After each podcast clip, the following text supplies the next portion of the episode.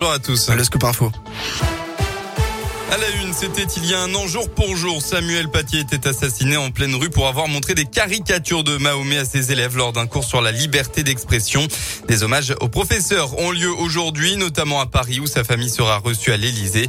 Une plaque en sa mémoire sera inaugurée dès 10h30 dans l'entrée du ministère de l'Éducation nationale. Dans la région, cela avait été annoncé début octobre et ça a été voté hier. Le plan pour les emplois non pourvus, baptisé Retour au travail, a été adopté hier matin à Lyon au deuxième jour de l'Assemblée plénière.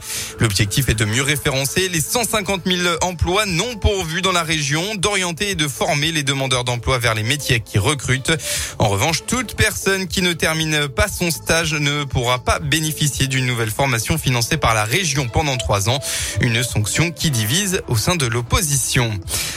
À Clermont-Ferrand, un homme de 38 ans avait euh, contacté via les réseaux sociaux une mineure de 13 ans pour lui fixer un rendez-vous des plus inquiétants. Ça s'est passé près du collège de Pont-du-Château mercredi dernier.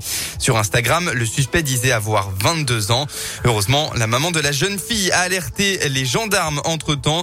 Aussitôt interpellé et placé en garde à vue, il a été hier mis en examen et placé en détention provisoire selon la montagne pour tentative de soustraction de mineurs et détention d'images à caractère pédopornographique. Dans le reste de l'actualité aujourd'hui, cérémonie officielle pour les 60 ans du massacre des Algériens du 17 octobre 1961 à Paris. Emmanuel Macron s'apprête à reconnaître une vérité incontestable allant plus loin que la sanglante répression admise par François Hollande en 2012, a indiqué l'Elysée. Pour rappel, des dizaines de manifestants algériens avaient été tués ce jour-là dans une répression qui n'avait fait que trois morts selon les autorités.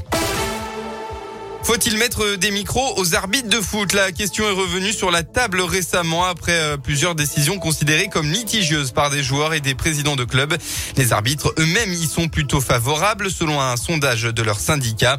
Au rugby, les arbitres portent des micros depuis plusieurs années. On peut donc entendre leurs euh, échanges avec les joueurs, mais aussi avec les arbitres de touche et l'arbitrage vidéo. Et c'est clairement un exemple à suivre pour le milieu de terrain du Clermont, Johan Gastien. Moi personnellement, j'aimerais bien, moi qui aime bien parler avec eux en plus, euh, ça, ça montrerait euh, ce qui se dit aussi et voilà l'honnêteté qui est entre nous. Donc euh, oui, on nous voit beaucoup gesticuler en quelque sorte sur le terrain, mais les gens savent pas ce qui se dit sur le terrain. Donc après, on nous accuse de oui, ils parlent beaucoup tout, mais mais quand c'est positif, quand c'est enfin c'est entre guillemets bonne ambiance, il n'y a pas de souci. Honnêtement, je pense que le rugby a un temps d'avance là-dessus et oui, moi je suis pour et j'espère que ça va faire partie. Alors j'étais pour la VAR et au bout du compte, la VAR nous c'est pas un truc qui marche très bien en ce moment, mais je pense que la communication, même pour les arbitres, c'est vachement important. Le milieu de terrain clermontois, Joanne Gastien, qui sera sur la pelouse du stade Montpied cet après-midi. Le Clermont Foot reçoit le champion en titre Lille à 17h. Merci beaucoup.